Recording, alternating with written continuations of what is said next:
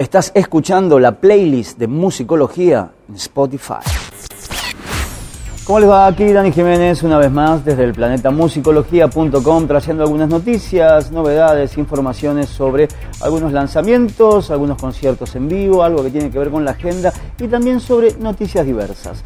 En el medio de las noticias diversas vamos a hablar primero de una película a la cual hoy le está haciendo obviamente muy bien, me refiero a Joker, la peli de Joaquin Phoenix que había generado una especie de controversia mínima previa a su estreno porque podría llegar a incitar, se decía en los Estados Unidos, a algunas escenas de violencia, más que nada dentro o fuera de los cines donde se proyectaba la peli. Ahora se ha sumado otra controversia que tiene que ver con este film, justamente por una canción que está incluida no solamente en su banda de sonido, sino en una escena muy importante dentro del film. Me refiero al tema Rock and Roll Part 2, escrito por Gary Glitter, más conocido de acuerdo a su DNI por Paul Gadd, en el año 1972, que había sido parte del disco Glitter.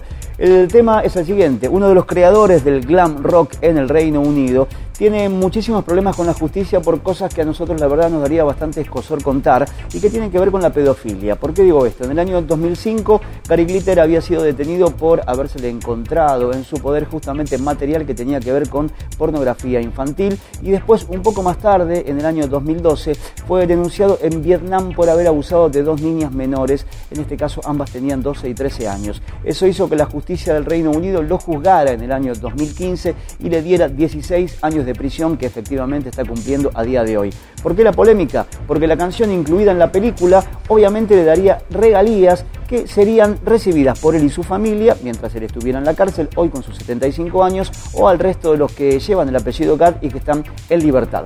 Ahora la justicia del Reino Unido ha determinado que no, lo mismo que la compañía que es Warner, lo que dijeron es no va a ir un solo centavo a las arcas de Gary Glitter o de la gente que está vinculada a él de forma familiar. Así que uno de los temas más emblemáticos del glam, que está manchado obviamente por la memoria de Gary Glitter y que está metido en la película Joker, hoy por hoy le va a traer más que nada un dolor de cabeza.